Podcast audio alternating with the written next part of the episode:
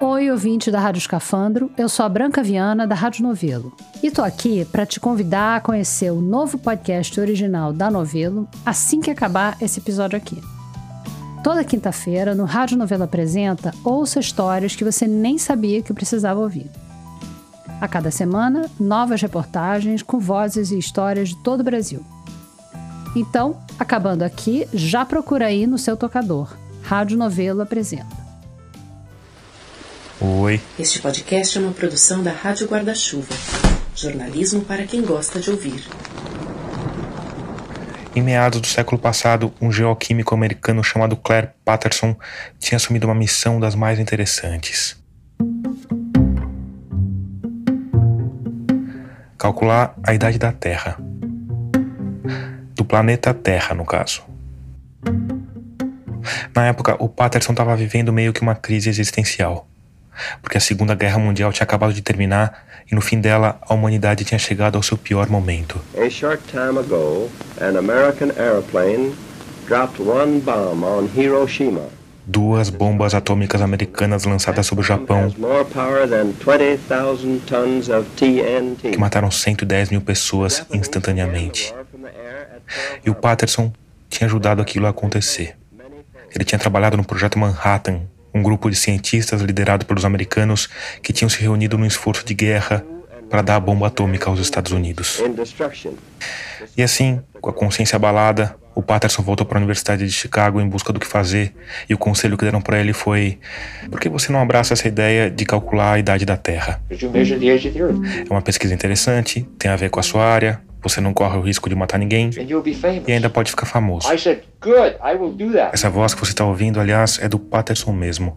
Eu tirei de um episódio do podcast Radio Lab, que foi uma das inspirações do nosso programa. O link está na descrição desse episódio, junto com várias outras fontes. O Patterson achou uma boa, arregaçou as mangas do jaleco e se debruçou sobre a questão, que não era das mais simples. Porque como se faz para calcular a idade de um planeta? A primeira ideia de que se tem notícia, de centenas de anos antes do Claire Patterson nascer, foi um tanto simples. Numa época em que ciência e religião eram mais ou menos a mesma coisa, eles partiram do pressuposto de que Deus criou o mundo em cinco dias e o homem no sexto. A partir daí, concluíram o óbvio. Era só somar as idades de todos os personagens da Bíblia para chegar num número bem aproximado. Hoje isso pode parecer brincadeira, mas teve gente realmente calculando isso. O resultado foi mais ou menos de 6 mil anos e a maioria dos Homo sapiens se deu por satisfeita e continuou vivendo a vida. Mas aí vieram os paleontólogos, começaram a desenterrar uns badulaques um tanto mais velhos do tipo esqueletos de tiranossauro e a coisa complicou. Aí, no começo do século XX, os cientistas inventaram uma técnica chamada datação radiométrica, que, coincidentemente, tinha a ver com o objeto de estudo do Patterson no projeto Manhattan, a radiação. Porque a principal característica de elementos radioativos como o urânio é a instabilidade. O urânio está o tempo inteiro cuspindo elétrons e prótons, e com o passar do tempo, muito tempo, esse processo faz com que ele vá se transformando em outros elementos até que depois de bilhões de anos ele finalmente chega à estabilidade na forma de chumbo. Então, o que os cientistas começaram a fazer foi olhar para rochas com elementos radioativos, ver a porcentagem deles que já tinham virado chumbo e a partir daí tentar calcular a idade daquelas rochas. Mas apesar desse processo funcionar bem para uma determinada rocha, a coisa ficava complicada quando o objetivo era medir a idade de um planeta como a Terra. Porque a Terra, como você sabe, sempre foi um lugar agitado, com erupções vulcânicas, terremotos e outros eventos geológicos violentos que ao longo do tempo mudaram as rochas formaram rochas novas. Então o desafio era achar uma rocha que fosse a mesma rocha desde o começo dos tempos. Enfim, era um desafio em tanto. Mas antes de começar essa busca pela pedra ideal, o Patterson resolveu testar o laboratório e os equipamentos usando um pedaço de granito comum. E aí, algo estranho aconteceu. Os níveis de chumbo vieram bem acima do que ele esperava. Ele resolveu fazer uma nova leitura sem a pedra. Afinal, talvez fosse um problema no equipamento. O resultado? chumbo. Muito chumbo. A única conclusão possível era que alguma coisa ali estava contaminada. Então ele começou a medir a quantidade de chumbo em tudo que podia. Primeiro, os frascos de vidro, reprovados na hora porque tinham chumbo na composição. Tudo bem, vamos achar frascos novos, feitos sob medida, totalmente livres de chumbo. Outra medição: chumbo. O Patterson passou a desconfiar da água. Afinal, o prédio, como muitos prédios da época, tinha encanamento de chumbo. Tudo bem, vamos destilar a água usando os frascos novos, livres de chumbo. O resultado das novas medições? Um pouco melhores, mas ainda assim com muito chumbo. O próximo alvo? Paredes. Em meados do século passado se usava chumbo nas tintas. Então bora descascar o laboratório e repintar tudo. Outra medição e melhorou um pouco, mas chumbo. O Clark Patterson mandou trocar os móveis, cobriu tudo no laboratório com materiais especiais, proibiu as colegas de usarem cosméticos como batom, que também tinham chumbo na composição. E a cada uma dessas medidas, os números de chumbo no ambiente iam caindo, mas continuavam lá. E isso fez o Patterson chegar à conclusão mais assustadora e mais inevitável. Se o ambiente onde ele trabalhava e onde ele vivia estava totalmente contaminado com chumbo, ele também devia estar totalmente contaminado com chumbo. A essa altura, o Patterson já tinha até raspado o próprio cabelo para evitar que um possível fio contaminado arruinasse as amostras, mas em pouco tempo ele percebeu que isso só resolveria parte do problema. O chumbo estava na pele dele, no sangue dele, nos ossos dele. E isso, obviamente, não era um problema só para pesquisa. Primeiro, porque o chumbo é um metal pesado. Em termos de saúde humana, isso quer dizer que o nosso corpo não é capaz de expelir esse material que se acumula principalmente nos ossos. E segundo, porque o chumbo é extremamente tóxico. Pode causar doenças gastrointestinais, prejudicar a formação do sangue, o funcionamento dos rins, mas principalmente pode danificar o cérebro e o sistema nervoso periférico. Isso pode causar convulsões, alucinações, coma, demência e morte. E o que o Clark Patterson tinha descoberto sem querer era que o mundo ao redor dele estava totalmente contaminado com chumbo.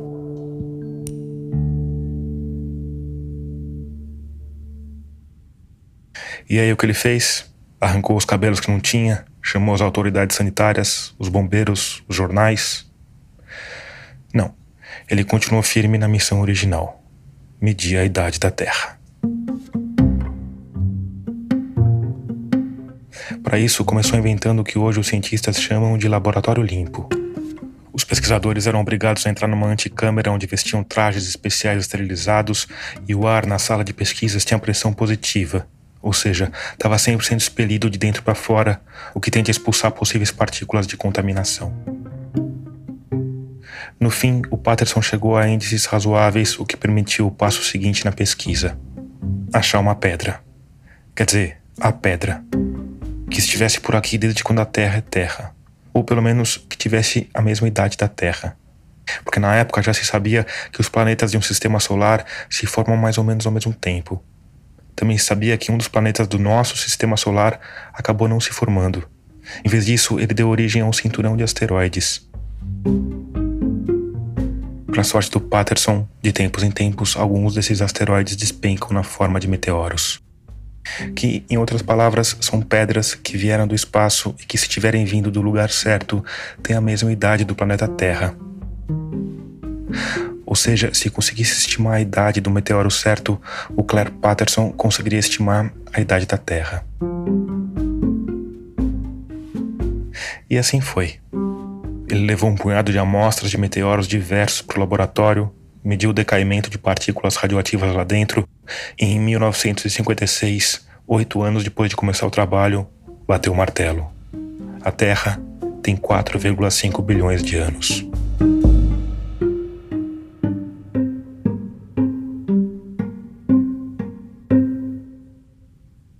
Essa medida é aceita até hoje, é uma das maiores descobertas da ciência, mas não foi por causa dela que o Clark Patterson ficou realmente famoso.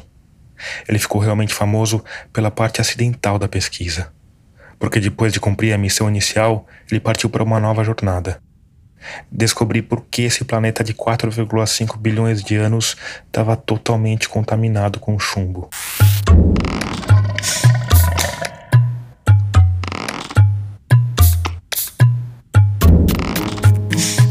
Sou Tomás Chiaverini e o episódio 82 de Escafandro já começou. Nele, a gente vai falar de duas das mais terríveis invenções humanas e do que elas nos dizem sobre a nossa relação atual com o planeta Terra.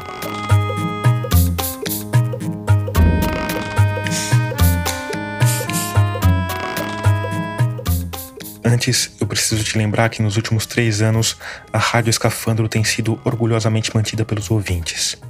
Pessoas tão luminosas que se dispuseram a pagar por um produto que é oferecido de graça. Claro que essas pessoas também ganham alguns mimos. Elas têm acesso aos episódios novos com antecedência, a uma área com entrevistas completas e, dependendo do valor, têm direito a brindes como canecas customizadas ou livros com dedicatória.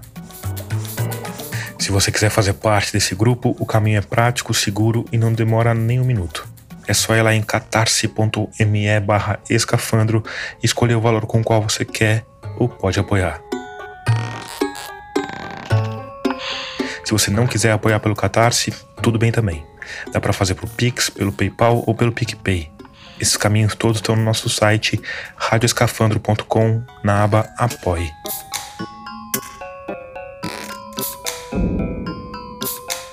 Se você está apoiando com valores que te dão direito a recompensas físicas, mas ainda não recebeu o meu e-mail, é muito provável que ele tenha ido parar na sua caixa de spam.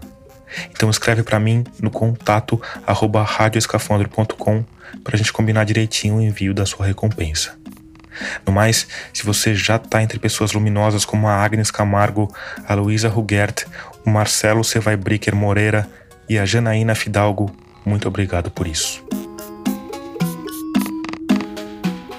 Por fim, me segue nas redes. Eu estou no Twitter e no Instagram como Tomás Chiaverini e como Rádio Escafandro.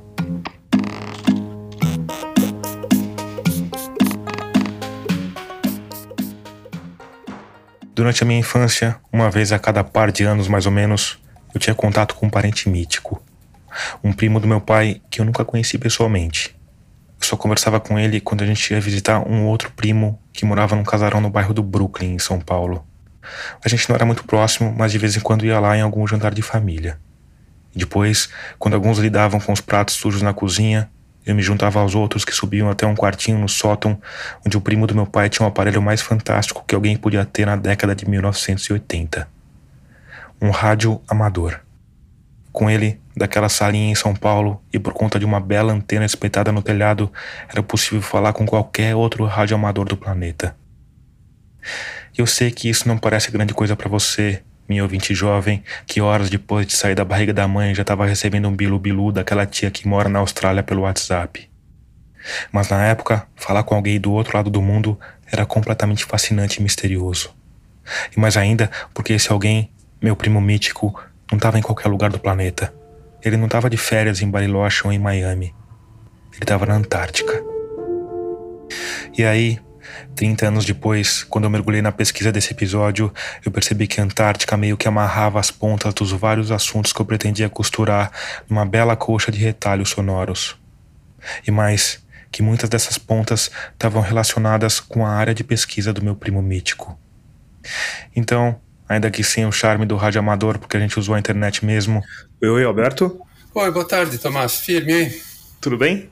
Tudo certo e você? E ainda que sem o fascínio de uma conexão direta com a Antártica. Você tá em São José? Agora eu tô em São José, fim de semana eu estava lá em Ubatuba. Eu fui conversar com o Roberto Setzer. Eu sou formado em engenharia, depois fiz mestrado, doutorado na área ambiental e desde a década, final da década de 70 eu trabalho no INPE, o Instituto Nacional de Pesquisas Espaciais, usando aplicações de satélites para estudos de meio ambiente. Ao longo das décadas que trabalhou no INPE, o Roberto Setzer se dedicou principalmente a dois campos de estudo. Um é o monitoramento das queimadas na Amazônia e o outro trabalho teve a ver com o Programa Antártico Brasileiro, principalmente atuando na área de meteorologia e química atmosférica. Roberto estava presente já na terceira expedição brasileira ao continente antártico em 1984. Desde então, participou de outras 25 expedições, nas quais passava de um mês e meio a cinco meses na Antártica. Nós estamos falando de uma época bem diferente em relação à atual. Né? Na década de 80 ainda não tínhamos os computadores, ainda não haviam as telecomunicações como hoje. Então aquilo realmente era um local remoto, de difícil acesso, praticamente sem comunicações, exceto por rádio, tanto que você se lembra de alguns contatos via rádio amadora. Existem duas formas de se chegar na Antártica: de avião e de navio. Ainda hoje, nenhuma delas é exatamente fácil mas na década de 1980 a coisa era um tanto mais complicada. Era muito comum a gente ter que ficar preso em algum lugar por dias ou então semanas esperando o tempo melhorar. Essa espera muitas vezes era em lugares, vamos dizer, pouco confortáveis parado no meio do Estreito do Drake com o um navio sem condições de nem para frente nem para trás. Ah, o, esse Estreito de Drake que você falou é um dos piores lugares para se navegar do mundo, né? E, e, você deve ter passado várias vezes por ele indo de navio para lá. Isso, é. Uh, até abrirem o canal do Panamá, quando todos os navios eram obrigados a passar pelo extremo sul da América do Sul para chegar no Pacífico, tinha anos que o número de naufrágios era assim cerca de 40% de, de todo o tráfego que passava lá. Então, 40%? Chance... Quer dizer, de Isso. 10 navios, 4 naufragavam? Isso, exatamente. Era Nossa. uma coisa impressionante, sempre aí pela questão das condições meteorológicas muito adversas. Mas aí, uma vez na Antártica, o trabalho do Alberto Setzer tinha a ver principalmente com as condições meteorológicas algo que no continente mais inóspito da Terra é uma questão de vida ou morte. Naquela época que ainda não havia comunicações, que as previsões meteorológicas tinham que ser feitas localmente, a nossa equipe estava muito envolvida nesse aspecto, né, de, de, monitorar o tempo e orientar as atividades externas do pessoal, ah, uma vez que você praticamente toda semana naquela região tem tempestades aí com ventos acima de 100, 150 km por hora. Se você é pego numa dessas situações sem a devida proteção, sem os devidos equipamentos, suas chances são bem altas de terminar mal, né? E além das previsões meteorológicas, nossa equipe tinha assim bastante afinidade com eletrônica, com equipamentos, então era muito comum a gente desenvolver, criar equipamentos para outros grupos, para outros projetos. Então, num dos projetos nós participamos desenvolvendo um transmissor que foi instalado em elefantes marinhos para monitorar a migração dos elefantes marinhos naquela região, os mergulhos deles, profundidades de mergulho. Eles também foram os responsáveis pelo primeiro sistema de e-mail da Estação Antártica Brasileira na época em que não havia ainda e-mail naquela região. Então nós utilizamos satélites de radioamadores e o satélite de radioamador funcionava como se fosse um, um, disco de um computador em órbita. Quando o satélite passava em cima da estação brasileira, a gente transmitia para ele todas as mensagens de e-mail. O satélite tinha o controle desse disco e quando passava sobre o Brasil, né, em função do deslocamento da órbita, aí ele descarregava todos aqueles e-mails para um centro de recepção e pegava os e-mails do Brasil e carregava para cima, dava outra órbita na Terra e descarregava tudo na estação antártica. Para o usuário dava na mesma, só que havia um retardo de muitas horas que tínhamos que esperar o satélite passar em cima da estação para poder fazer as cargas e descargas dos, das mensagens. Por mais interessante que sejam essas traquitanas orbitais, não foi por causa delas que eu fui conversar com o Alberto Setzer. Eu fui conversar com o Alberto Setzer por causa de algo totalmente aterrorizante que estava acontecendo na Antártica, mais ou menos na época em que ele começou a viajar para lá. Isso tem a ver com os chamados clorofluorocarbonos, são gases aí muito utilizados na refrigeração de equipamentos, né? aparelhos de ar-condicionado, uh, freezers, uh, geladeiras. O processo da refrigeração por gases é utilizado desde o século XIX. Na teoria, ele é bem simples. Quando um fluido se expande para um gás, ele absorve calor e baixa a temperatura do ambiente ao redor. Aí é só comprimir esse gás usando um motor elétrico, por exemplo, para ele voltar a se tornar líquido, depois gás outra vez, e esse é o ciclo que deixa a sua cerveja gelada. O problema é que durante muito tempo ninguém foi capaz de achar um gás que tivesse essa propriedade refrigerante e que ao mesmo tempo fosse seguro. Por isso, no começo do século passado, os refrigeradores eram um treco perigoso. Em 1929, por exemplo, um vazamento em um hospital de Cleveland matou nada menos do que 100 pessoas. Como consequência, nessa época, 85% das casas norte-americanas que tinham eletricidade não tinham geladeiras. E nas que tinham, os aparelhos geralmente ficavam isolados em edículas e depósitos. Pois é, geladeiras mortais. Se você tem menos de 100 anos, eu imagino que essa ideia soe bem estranha. Mas a verdade é que ela não deveria soar tão estranha assim, porque a solução para esse problema também se mostraria um tanto mortal. Tudo começou num lugar inesperado quando se pensa em geladeiras, numa indústria de automóveis. Well, Mary, what do you think of our 1925 Chevrolet? Oh, John, it's beautiful. A General Motors, ou GM, Why, Mary, this Chevrolet is absolutely the last word. que no Brasil é mais conhecida como Chevrolet. E nessa época, começo do século passado, a General Motors tinha um trunfo. Um químico e engenheiro que já tinha simplesmente revolucionado a indústria automotiva, chamado Thomas Midgley.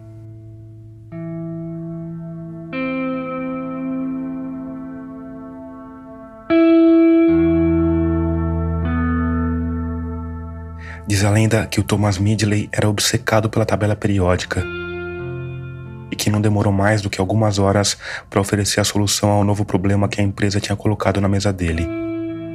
Achar um gás seguro e barato que permitisse equipar os carros americanos com aparelhos de ar-condicionado seguros e baratos.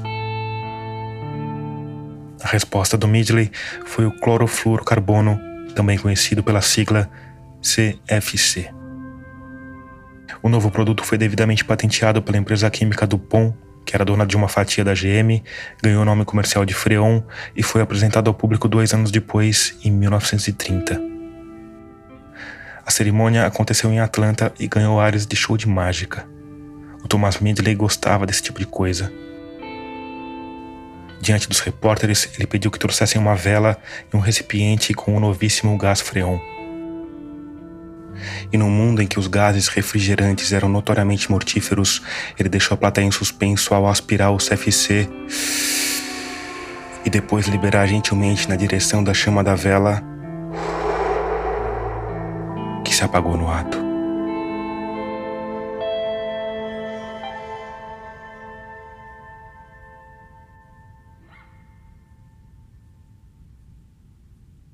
Não demorou muito para o CFC se tornar um sucesso industrial. Geladeiras e aparelhos de ar-condicionado se popularizaram. Isso teve consequências globais e muitas vezes inesperadas.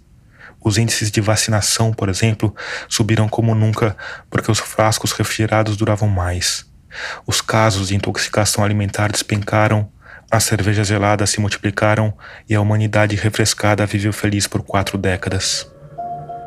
Até que em 1972, um químico americano chamado Frank Sherwood Holland chegou em casa com uma expressão estranha. A esposa dele perguntou o que as esposas de cientistas perguntam quando eles chegam em casa com expressões estranhas. Como está o trabalho, querido? Eu imagino que o Sherwood Holland tenha dado um suspiro antes de responder. O trabalho está indo bem, mas parece que é o fim do mundo. A resposta não era uma metáfora. O Roland tinha feito uma descoberta das mais apocalípticas. A coisa toda tinha começado anos antes, num coffee break de um congresso, logo depois de uma palestra sobre um gás que era muito utilizado, mas pouco conhecido, um tal de clorofluorocarbono, ou CFC, ou freon. O Roland ouviu outro cientista contando que tinha identificado partículas desse gás no oeste da Irlanda. Era uma afirmação curiosa porque os poluentes em geral se dissipam antes de chegar a regiões remotas como aquela. Diante disso, o Sherwood Holland fez o que os pesquisadores muitas vezes fazem com informações de coffee break. Guardou num canto do cérebro e seguiu com a vida. Aí, tempos depois, a equipe dele recebeu um novo pós-doutorando, um químico mexicano chamado Mário Molina. O Roland apresentou alguns campos de pesquisa que acharia interessante para o novo aluno, incluindo aquela história do CFC que ele tinha ouvido no coffee break. E aí, já sabe, né? O Mário Molina passou alguns meses levantando dados sobre o CFC na atmosfera e em dezembro de 1973, alguns dias antes do Natal, ele procurou o orientador dizendo que tinha descoberto algo que que parecia o fim do mundo. Porque ao longo da pesquisa eles tinham descoberto um fato surpreendente sobre o CFC que explicava a tal conversa do coffee break. Ao contrário da maioria dos poluentes, o CFC não se dissipava na troposfera, que é a camada da atmosfera em que a gente vive e respira. Na verdade, os cálculos deles mostravam que a quantidade de CFC no ar era muito próxima da quantidade que já tinha sido produzida. E eles ficaram pensando no que aconteceria com esse gás. Concluíram que cedo ou tarde ele chegaria à estratosfera, uma camada superior da atmosfera. Deduziram que essa viagem levaria entre 40 e 150 anos, e que uma vez lá no alto, as partículas de CFC seriam quebradas pela luz mais agressiva do Sol com altos níveis de radiação ultravioleta e infravermelha. Deduziram também que o CFC daria origem a partículas de cloro e oxigênio. E até aí tudo bem, é uma descoberta bacana. Eles até pensaram em publicar algo, mas o Roland, que era um pesquisador mais experiente, achou melhor irem com calma. Afinal, se tinham chegado até ali, o que custava tentar descobrir o que ia acontecer com todas aquelas partículas de cloro que cedo ou tarde passariam a se multiplicar na estratosfera. O Mário Molina concordou, voltou aos cálculos e em pouco tempo chegou a tal resposta do fim do mundo. Porque na estratosfera o cloro ia reagir com um elemento muito raro chamado ozônio, isso ia gerar uma reação em cadeia que acabaria destruindo as partículas de ozônio, o que produziria mais cloro, que destruiria mais ozônio, que produziria mais cloro, e assim sucessivamente, numa velocidade cada vez maior.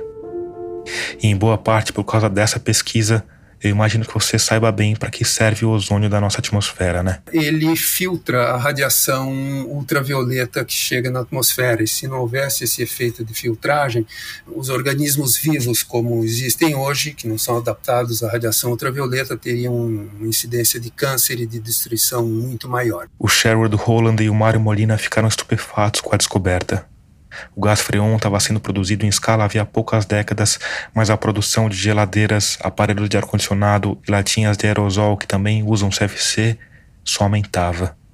E tudo bem que as moléculas iam levar algum tempo para chegar à estratosfera e partir para a destruição da camada de ozônio, mas cedo ou tarde elas iam chegar. Eles se sentaram e refizeram os cálculos. E estava tudo ali, sem muita margem para erro. Se nada fosse feito, no começo do século XXI, metade da camada de ozônio provavelmente teria desaparecido.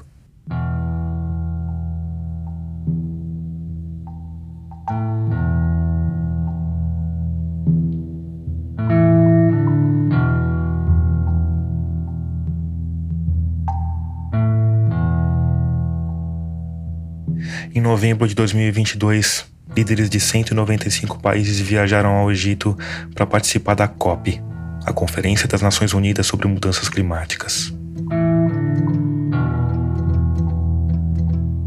COP é a sigla para Conferência das Partes, Conference of Parties em inglês. Essa é a jornalista Giovanna Girardi. Uma organização que existe no âmbito da ONU chamada Convenção Quadro sobre mudanças climáticas da ONU. A Giovana Girardi cobre ciência e meio ambiente há mais de 20 anos e é a voz e a mente por trás do podcast Tempo Quente, que fala sobretudo do aquecimento global e das mudanças climáticas. Na Rio 92, chegaram a um consenso de que sim, a forma como a gente lida com o planeta está machucando esse planeta, está ferindo esse planeta em vários aspectos. Então ali foi criada a Convenção do Clima, a Convenção da Biodiversidade e a Convenção da Desertificação. E essas convenções têm suas reuniões anuais e aí então são essas COPs. A COP que acabou se tornando mais famosa é a COP do clima.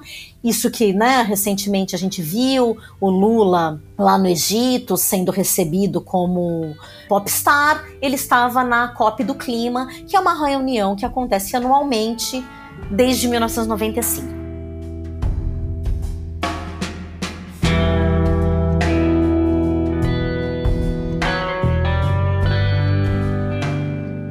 O resultado da COP do Egito foi parecido com o resultado de todas as COPs anteriores.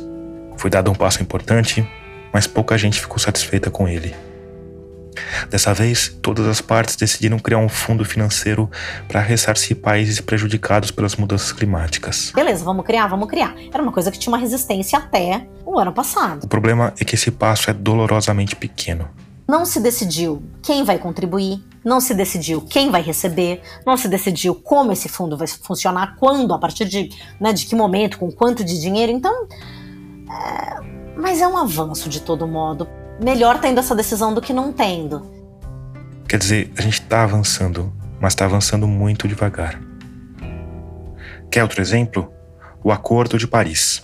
O Acordo de Paris ele é insuficiente porque mesmo se você somar as metas que todo mundo ali se comprometeu né, a cumprir ainda coloca o planeta num rumo de 3 graus de aquecimento em vez do 1,5 desejado, mas sem essas metas, sei lá, a temperatura ia subir 4, 5.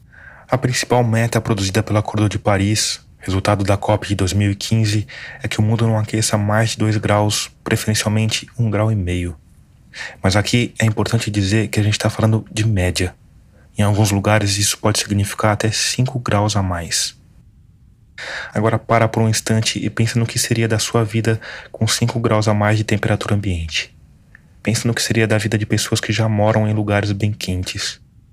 No Brasil, por exemplo, as regiões que tendem a aquecer mais são justamente algumas das áreas mais quentes do país. Então, mais ou menos ali pegando o sul do Amazonas, Pará, é, Mato Grosso, Rondônia, daquela faixa ali meio no meio do Brasil, assim. É o que a gente chamava de arco do desmatamento, não sei isso. Se usa ainda esse termo? Se usa. E um pouquinho para baixo até do arco, pegando ali Mato Grosso ali, que já seria uma área mais de cerrado, digamos assim, né? E sabe o que tem nessa região? Tem boa parte da nossa agricultura. Boa parte da soja do país tá nesse pedaço. Imagina. O impacto que isso vai ter na produção agrícola. Mas enfim. Tem ganhos. Mas é isso, eles ainda são lentos.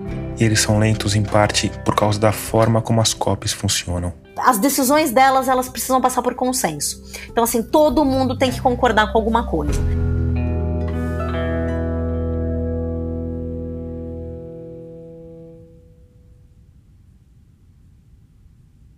Os estudos do Roland e do Molina sobre os impactos do CFC na camada de ozônio foram publicados na revista Nature em 1974.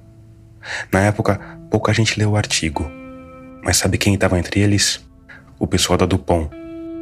E como a gente sabe disso? Porque um executivo da empresa ligou para o Sherwood Holland. O objetivo? Pedir desculpas pela tragédia dizer que a produção tinha sido imediatamente interrompida, colocar os engenheiros da empresa à disposição para ajudar no que fosse possível? Não. A Dupont estava ameaçando os dois cientistas com um processo. Afinal, o termo freon que eles tinham citado no artigo era uma marca registrada. No fim, a Dupont não processou os dois pesquisadores e o trabalho ganhou fama no meio científico. Mas faltava um passo importante porque a indústria argumentava que tudo que eles tinham era um modelo químico-matemático. Ninguém nunca tinha realmente visto qualquer redução na camada de ozônio. E sabe qual foi a saída para o impasse? Olhar para o céu. Mais precisamente, o céu da Antártica. Por que na Antártica? Roberto Setzer. Porque lá é muito mais frio do que no Ártico e essas reações químicas que decompõem esses gases à base de cloro ocorrem mais na Antártica do que no Ártico, não só pela temperatura mais baixa na atmosfera da Antártica, como pela existência de um tipo de nuvem especial que ocorre na Antártica. São nuvens estratosféricas que também interferem com a formação aí de umas moléculas que, por sua vez, eh, permitem a destruição da camada de ozônio. E aqui tem um detalhe especialmente interessante, porque os cientistas são seres curiosos, nos dois sentidos do termo. Eles têm curiosidade pelo mundo, mas muitas vezes também são estranhos. Eles são capazes, por exemplo, de passar décadas medindo coisas no lugar mais inóspito do planeta. O estudo da, da, dos gases, da composição da atmosfera, o estudo da, da, Antártica, são temas científicos que existem aí há muitas décadas, né? E você tem gente se dedicando a isso, por mais estranho ou monótono ou absurdo que pareça, para quem não é do ramo, né? E de vez em quando aparece um, uma coisa inesperada, como foi esse valor. A pessoa media lá os dados dele e de repente descobriu que estava tudo muito abaixo do que devia ser. Um físico britânico chamado Joe Farman estava medindo gases atmosféricos na Antártica ano a ano desde 1957.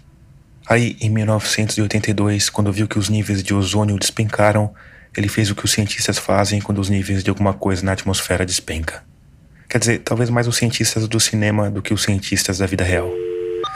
Mas enfim, ele ligou para a NASA. Uh, dona NASA, os satélites de vocês não estão mostrando nada estranho, não? Em especial mais na porção sul do nosso planetinha? A dona NASA respondeu que não.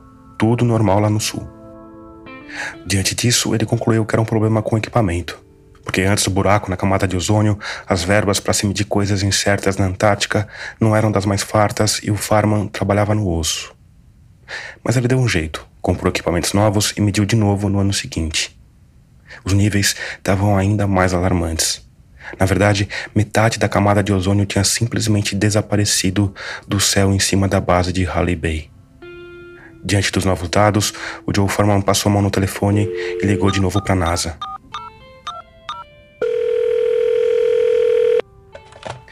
Escuta, gente, vocês têm certeza que esses satélites de vocês estão bem ajustados mesmo? A dona NASA pediu um tempo, foi olhar os dados com cuidado e.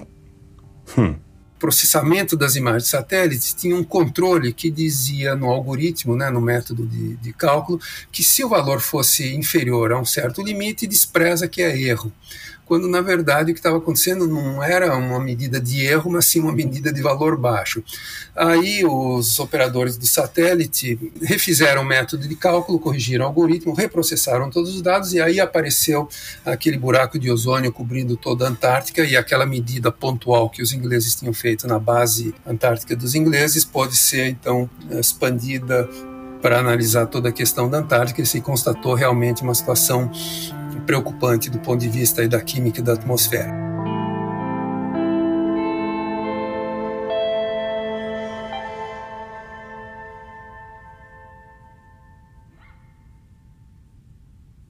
Em 1987, 13 anos depois da publicação do artigo do Holland e do Molina na Nature, o Protocolo de Montreal recomendou que o mundo diminuísse pela metade a produção de CFC. Desde então, o mundo diminuiu em 98% a produção e o consumo de substâncias químicas nocivas à camada de ozônio. E ainda que a recuperação seja lenta, dados da NASA, a gente espera que dessa vez corretos, mostram que o buraco na camada de ozônio vem diminuindo ano a ano. Em 1995, o Mário Molina e o Sherwood Holland ganharam o Prêmio Nobel de Química.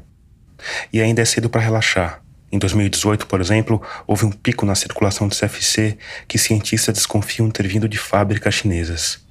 Mas tudo indica que a história do CFC na indústria química está perto do final.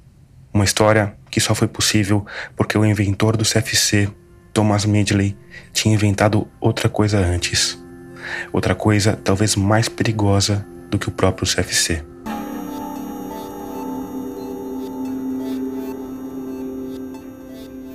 Décadas antes de apagar a vela com uma baforada de gás freon, o Thomas Midgley trabalhava numa empresa de engenharia que prestava serviço para a General Motors. E a General Motors tinha um problema. Na verdade, não só a General Motors, mas todos os fabricantes de motores a combustão. Por algum motivo que eles não conseguiam identificar, quando os motores precisavam de mais potência, a gasolina estourava na câmara antes da hora. O fenômeno produzia esse barulho que é metade desconforto e metade nostalgia, e que fazia os motores perderem muito desempenho. Além disso, o fenômeno desgastava e muitas vezes fundia motores, e durante a Primeira Guerra foi um problemão para as Forças Armadas Americanas. No Brasil, quando o motor faz esse barulho, a gente fala que ele está batendo pino. Os americanos chamam isso de knocking. E existia um bom jeito de evitar que motores batessem pino: usar uma gasolina de alta octanagem, ou seja, mais resistente à explosão. Isso ao mesmo tempo impede que ela entre em combustão antes da faísca e resulta numa queima mais completa, o que gera mais potência. Mas gasolina de alta octanagem custa caro. E a GM não queria vender carros de luxo. Ela queria vender carros para a massa de trabalhadores americanos. Então, o Midley resolveu estudar compostos que pudessem ser acrescentados à gasolina para resolver o problema. Ele passou três anos fazendo isso. Testou ao todo 33 mil produtos até que em 9 de dezembro de 1921, um assistente do Midley testou um composto chamado chumbo tetraetila. Uma colher de chá em um galão de querosene com o qual eles alimentaram um motor que estava batendo pino como se não houvesse amanhã. O resultado foi imediato. A partir daí, eles foram diminuindo a concentração até chegarem ao mínimo necessário um vigésimo de 1% de chumbo tetretila era suficiente para aumentar absurdamente a eficiência da gasolina e, consequentemente, para envenenar o planeta inteiro. E aqui tem uma ironia um tanto sórdida, porque quando descobriu o uso do CFC para refrigeração décadas mais tarde, o Midley não sabia de como aquilo podia ser perigoso para o planeta. No caso do chumbo, ele sabia muito bem, porque o chumbo tem um ponto de fusão muito baixo, ele derrete muito rápido e por isso é um metal muito fácil de se trabalhar. Então, humanos têm trabalhado com ele há muito tempo e têm sido envenenados por ele há muito tempo. E o Thomas Midley não precisaria consultar nenhum livro de história para saber dos perigos do chumbo. Ele sentiu os efeitos do envenenamento na própria pele. Depois de alguns meses trabalhando com composto, disse que tinha pulmões forrados de chumbo, que estava se sentindo como se estivesse no estágio 2 da tuberculose e que estava com a temperatura corporal até 2 graus abaixo da média. Aspas para uma frase que ele disse a um colega na época. Se eu não corrigir esse pequeno problema, vou acabar sendo classificado como um réptil de sangue frio.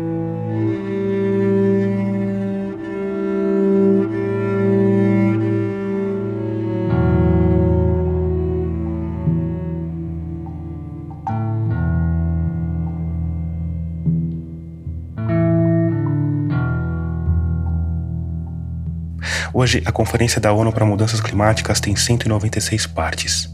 195 países, mais a União Europeia, que conta como uma parte. O principal causador das mudanças climáticas, como você sabe, é a emissão de gases que causam um efeito estufa. Eles vêm principalmente da queima de combustíveis fósseis, mas também do desmatamento e da agricultura. E entre esses 195 países, a gente tem três grandes divisões.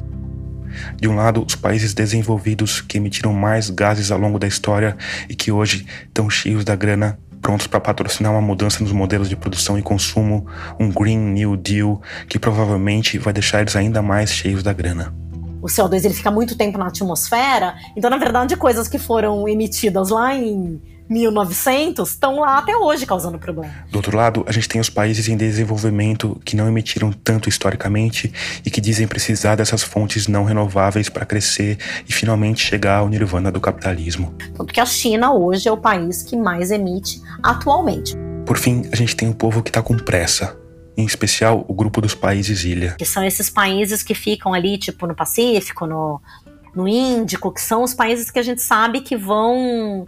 que são os primeiros a desaparecerem, né? Com, com o aumento do. Que estão com água no pescoço, estão literalmente. literalmente né? com água no pescoço.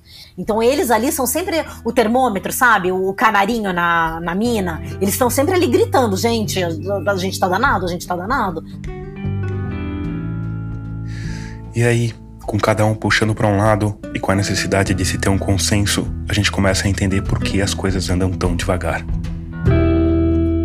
primeira regra que surgiu foi o protocolo de Kyoto. Em 1997. Que era isso, assim, ah, então precisamos, a gente tem um problema, a gente precisa reduzir as emissões de gases de efeito estufa. Mas naquela época só estabeleceram metas para os países desenvolvidos. Os países mais ricos tinham metas e era uma meta numérica. Ah, vocês têm que reduzir 5,2% da emissão de poluentes em relação a 1990. Os países foram lá e concordaram, os Estados Unidos inclusive.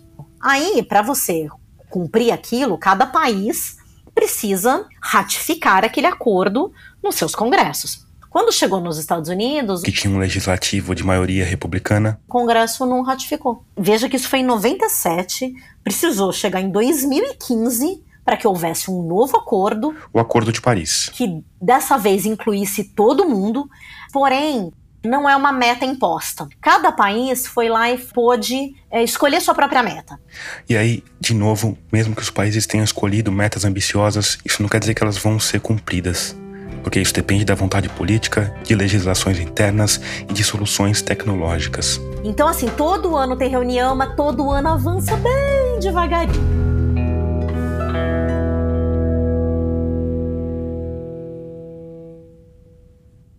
Chumbo tetraetila começou a ser comercializado em 1923. Na época, a gasolina custava 25 centavos de dólar por galão. O produto custava 4 centavos a mais e os frentistas tinham uma torneirinha que adicionava ele na gasolina. Os motores responderam na hora. Os carros ganharam eficiência. A gasolina com chumbo se espalhou pelo planeta. A indústria automotiva se adaptou, criou carros maiores com motores maiores. Muita gente argumenta que o chumbo tetraetila ajudou a criar a relação de adoração dos americanos e, por consequência de boa parte dos humanos, pelos carros. Também tem quem argumente que o composto foi um dos grandes responsáveis pelo movimento em prol de estradas e do transporte individual que fez o governo americano deixar de lado investimentos maiores em transportes públicos, principalmente ferrovias. Além disso, com motores mais potentes e carros maiores, a indústria automotiva também pôde pensar em extravagâncias antes impossíveis, como por exemplo, colocar um sistema de refrigeração embutido no painel, o que anos mais tarde faria o Thomas Midley se sair com a solução do clorofluorcarbono. O Thomas Midley, claro, ficou rico. Foi nomeado presidente da Ethyl, corporação criada em 1924 pela General Motors em parceria com a Standard Oil. A Dupont, que era dona de uma parte da GM, ficou responsável pela produção e distribuição do novo composto. Ethyl vem do termo inglês para etila, do chumbo tetraetila. Afinal, como todo mundo sabia dos perigos do chumbo, eles acharam uma boa ideia deixar essa palavrinha escondida na hora de comercializar o produto. Mas só o nome comercial não foi suficiente para esconder os perigos do chumbo. Em 1924, dois trabalhadores da empresa morreram por contaminação com metal. Outros 60 ficaram gravemente doentes com sintomas do que na época se chamava de mania. Um trabalhador de outra planta foi mandado para casa doente. Na manhã seguinte, a irmã dele chamou a polícia. Foram precisos dois homens para segurar o sujeito que estava mergulhado num profundo surto psicótico. Ele foi internado com camisa de força e morreu três dias depois, amarrado numa cama. Diante disso, o governo americano criou uma comissão para estudar os efeitos do chumbo na saúde humana. Os advogados da Ethyl entraram em campo na hora. De cara, eles conseguiram proibir que os relatórios se referissem ao produto deles como chumbo tetraetila. Podiam chamar só de etil. E mais, eles conseguiram que o governo americano desse à empresa poder de veto sobre o conteúdo e a publicação dos estudos. No fim, a conclusão não surpreendeu muita gente. O governo disse que o chumbo podia ser prejudicial aos trabalhadores, mas que o residual exalado por centenas de milhares de canos de escapamento ao redor do planeta não apresentava qualquer risco à saúde. Mas os perigos do chumbo continuaram a se impor. Trabalhadores se estapeavam tentando matar insetos imaginários numa planta que acabou apelidada de Fábrica das Borboletas. Com o tempo, os jornais começaram a escrever sobre o assunto. Tem manchete da época chamando os vapores do chumbo tetretila de luna e gás, gás dos malucos, numa livre tradução. Quando foi questionado sobre os perigos do chumbo tetretila numa coletiva de imprensa, o Thomas Midley mandou trazerem um frasco da substância. Derramou uma boa quantidade nas mãos, depois segurou o frasco embaixo do nariz por mais de um minuto. Eu não estou me arriscando nada fazendo isso. Nem estaria me arriscando se fizesse isso todo dia. Ele, claro, não mencionou que só entrava no laboratório usando luvas, nem que tinha sofrido horrores com a intoxicação por chumbo.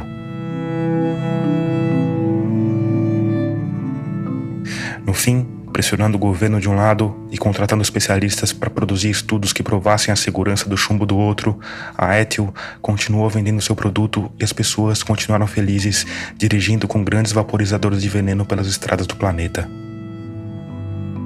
Foi assim por quatro décadas, até que um obsessivo cientista americano chamado Claire Patterson resolveu descobrir a idade da Terra.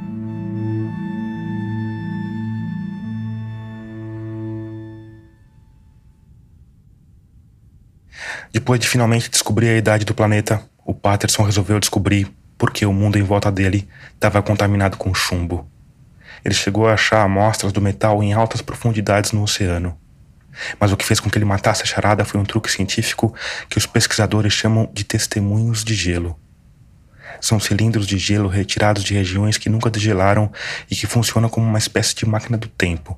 Afinal, a neve se acumula ano a ano e com ela ficam guardados os registros de boa parte do que aconteceu na atmosfera. Esses testemunhos de gelo, que é como se chama, vêm sendo coletados já há também mais de 150 anos. Os primeiros foram coletados nos Alpes europeus. Hoje, os pesquisadores têm registros que vieram de perfurações de mais de 3 quilômetros de profundidade.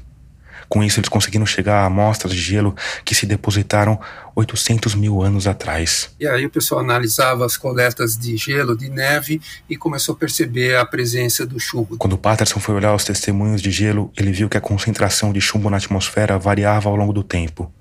Como a gente já disse, os humanos trabalham com chumbo há milênios. Por exemplo, na época dos romanos, houve um aumento muito grande na, na deposição de chumbo nas geleiras. Os romanos trabalhavam muito com chumbo, inclusive para fazer encanamentos e até caixões. Caixões para enterrar gente eram feitos de chumbo naquela época. Mas não demorou para ele perceber que os índices de contaminação aumentavam exponencialmente depois que um punhado de empresários e engenheiros americanos se juntaram para criar uma corporação chamada Ethyl. O Claire Patterson publicou o primeiro artigo ligando a contaminação do planeta com chumbo na gasolina em 1965, dez anos depois de determinar a idade da Terra. Ele foi raivosamente combatido por especialistas pagos pela Ethyl, em especial um cara chamado Robert Carrowe. Em parte por causa disso, a humanidade continuou a usar gasolina com chumbo por um longo tempo. E o que é um longo tempo? Até o ano passado. Os postos de combustível da Argélia foram os últimos a parar de comercializar gasolina com chumbo em julho de 2021. Mas aqui vale dizer que a maioria dos países já tinha tomado essa iniciativa bem antes. Os Estados Unidos em 1975 e a maioria dos países desenvolvidos na década de 80. O Brasil proibiu o chumbo na gasolina em 1989. Os níveis de chumbo na atmosfera têm baixado drasticamente, mas estudos depois de estudos mostram os efeitos de décadas de contaminação. Tem pesquisas apontando que os americanos perderam 5 pontos de QI por causa do chumbo. Outros que relacionam o aumento de chumbo na atmosfera a ondas de violência e criminalidade. Isso foi muito debatido, porque as pessoas diziam: não, peraí, como é que você vai me relacionar o chumbo da gasolina com aumento ou redução de criminalidade num lugar? Né? Criminalidade depende de eh, inúmeros fatores, né? possivelmente até mais óbvios do que o chumbo na, na gasolina. Mas foram tantos estudos em tantas regiões do mundo que isso tem um grau ainda de aceitação eh, muito grande. Quanto ao Thomas Midley, ele teve um fim de vida irônico contraiu poliomielite e, talvez por ter uma saúde já debilitada pelo chumbo, teve sintomas graves e acabou paralisado da cintura para baixo. Mas, claro, continuou trabalhando. Criou um sistema de roldanas e pesos que permitia que ele se movesse pelo quarto sem ajuda. Um sistema que, assim como as outras invenções dele, se mostrou terrivelmente perigoso. Numa manhã de 1955, a mulher do Thomas Midley entrou no quarto e encontrou o marido pendurado pelo pescoço, estrangulado pela própria invenção. Hoje, o Thomas Midley é conhecido como o homem que matou um bilhão de pessoas, inclusive a si mesmo.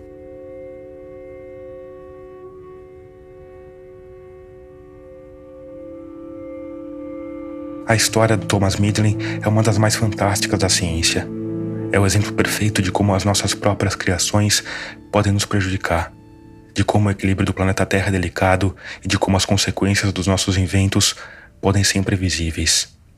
Ao mesmo tempo, é um exemplo de como a gente também consegue se unir para resolver problemas globais, e de como essa ação às vezes pode ser rápida e eficiente. Por outro lado, uma boa parte do planeta tem acompanhado com os nervos à flor da pele a inação dos governos diante de uma questão que pode ser mais grave do que o chumbo e o CFC. Juntos.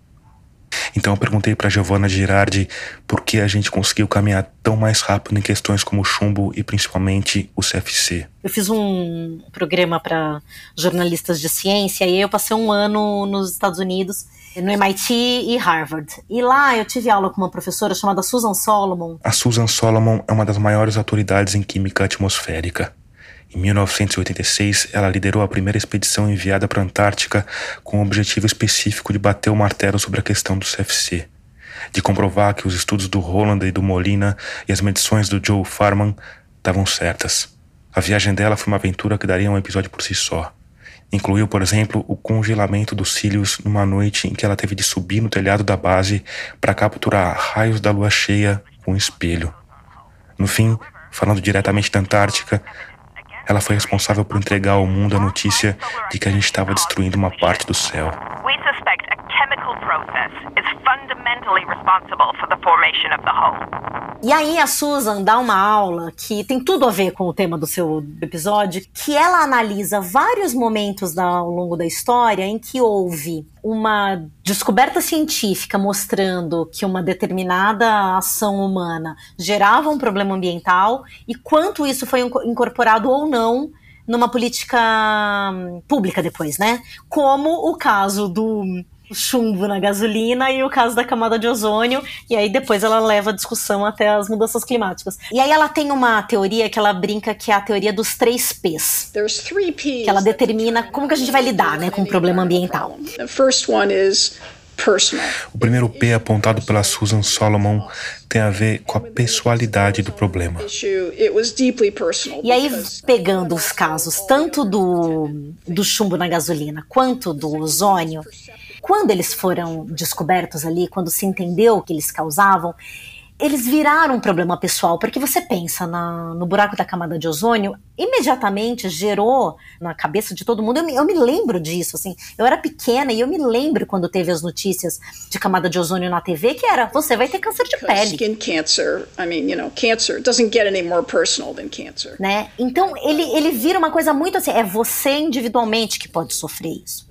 É engraçado, eu acho que a gente deve ter mais ou menos a mesma idade, né? Porque eu lembro que a minha mãe tinha um desodorante, eu tava começando a ler, e aí eu li lá que tinha CFC. Uhum. E aí eu peguei o desodorante dela e falei, não, você não pode mais usar isso, a gente vai ter que fazer alguma coisa com, com, essa latinha, só que não tem muito o que fazer, né? Porque o gás tá lá e a gente ficou pensando em como que a gente ia resolver o problema do desodorante dela que tinha CFC, assim. Sensacional. No fim, eu só deixei a minha mãe usar o desodorante quando ela me prometeu que ia escrever uma carta pro Jornal Nacional questionando o fato de a Unilever do Brasil ainda usar CFC nos desodorantes, algo que obviamente nunca aconteceu. Então, assim, essa identificação do, do, né, do ser pessoal faz muita diferença. Aí a gente tem o segundo P, The second P is perceptible. que tem a ver com o quanto o problema em questão é perceptível. I can see it with my own eyes, you know, like, like smog. E aí, de novo, a camada de ozônio, ela, ela era perceptível, porque você tinha imagens de satélite que conseguiam identificar que tinha um buraco na camada de ozônio sobre a Antártida. That was good enough. To, to make it perceptible to a lot of people. Na sala de aula é muito interessante porque a Susan ela começa a perguntar para os alunos na sala. Você se sente pessoalmente afetado pelas mudanças climáticas? E naquela época, é 2014, eu diria que talvez 70% da sala falou que não se via pessoalmente afetado. Para Giovanna Girardi, isso tem a ver com uma ideia de que o aquecimento do planeta não é uma questão assim tão urgente. As projeções climáticas sempre vindo com, essas, com esses marcos, né? Até 2100 vai acontecer tal coisa. Ah, até 2100 eu não tô vivo. É diferente de você virar e falar assim, não, se esse buraco crescer mais um pouquinho, você vai ter câncer de pele. Aqui não custa lembrar que essa visão está totalmente errada. O aquecimento global está acontecendo, está acontecendo num nível maior do que a gente esperava. Hoje o planeta é cerca de um grau e pouco mais quente do que ele era na época da Revolução Industrial. E isso está causando mudanças climáticas violentas. Em agosto de 2022, por exemplo, o Paquistão foi assolado por chuvas que deixaram um terço do país embaixo d'água. Mais de 1.100 pessoas morreram, incluindo 380 crianças. Os cientistas não têm dúvida de que eventos como esse estão relacionados com as mudanças climáticas. E isso, ainda que com um bom atraso, talvez esteja começando a fazer com que o problema se torne mais pessoal e mais perceptível. Nos últimos anos, a quantidade de eventos extremos cresceu tanto no mundo inteiro, então o tempo todo a gente está vendo essas notícias, sejam todos os alagamentos aqui no Brasil, as ondas de calor, as queimadas, acho que está tudo mais evidente. E aí, ao mesmo tempo que ele se torna mais evidente, ele também se torna mais pessoal, né? Porque mais gente está sendo afetada por isso. And the third big P is are there practical solutions? Por fim, tem o terceiro P, que tem a ver com a solução. Existe uma solução prática para o problema em questão? Para o caso do CFC, tinha.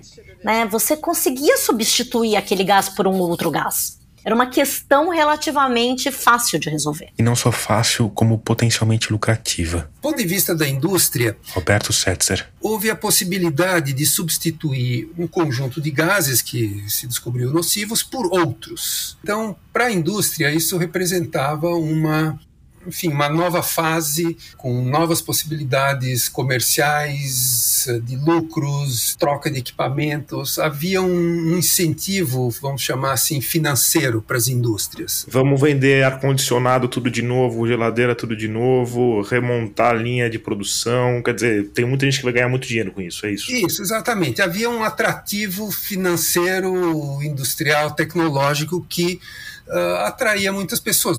Esse terceiro P das soluções práticas talvez seja o mais desafiador de todos quando se fala em mudanças climáticas. porque a emissão de gases do efeito estufa permeia todas as atividades humanas.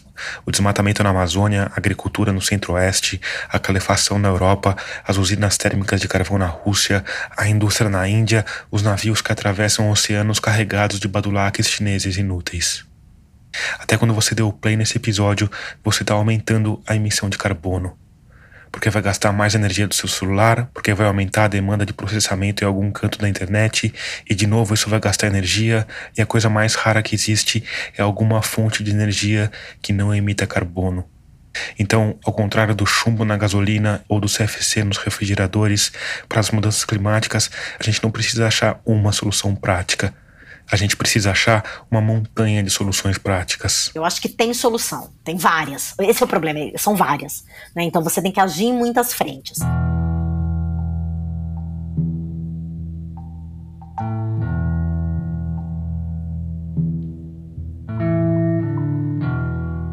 E aí a gente fica aqui falando de governos, de empresas malignas, de cientistas heróis e de cientistas vilões.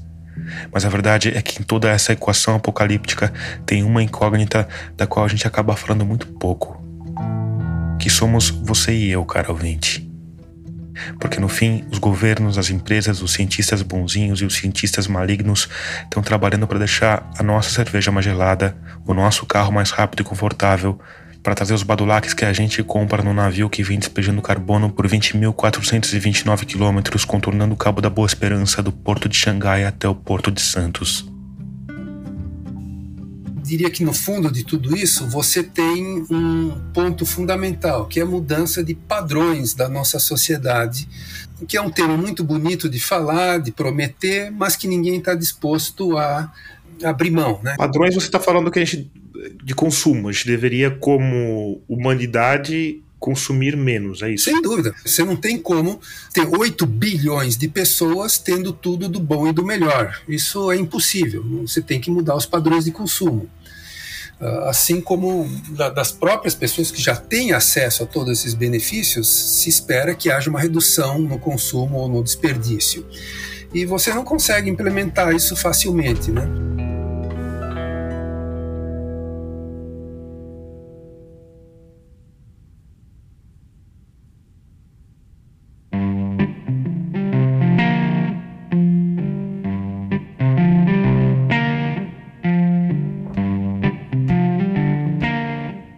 Terminar, indicações. Hoje eu quero te falar de um podcast que é nosso parceiro de rádio guarda-chuva e que tem tudo a ver com o tema de hoje. É o Economia do Futuro, da jornalista Melina Costa. No podcast, a Melina fala basicamente do nosso terceiro P, de como criar uma economia de baixo carbono. Ela acompanhou a COP do Egito, mas agora, numa parceria com o portal Reset, está cobrindo uma outra COP, da qual a gente fala menos, mas que é igualmente importante, que é a COP da biodiversidade. Procura aí pela economia do futuro no seu tocador, escuta, que você não vai se arrepender.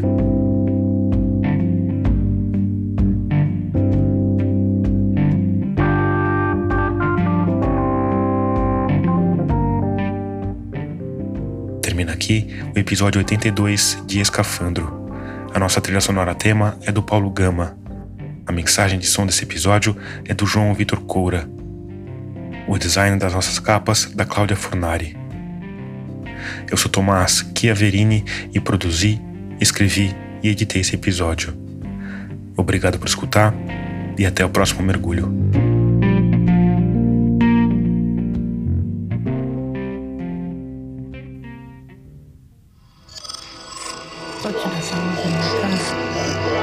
Esse podcast é apresentado por b9.com.br.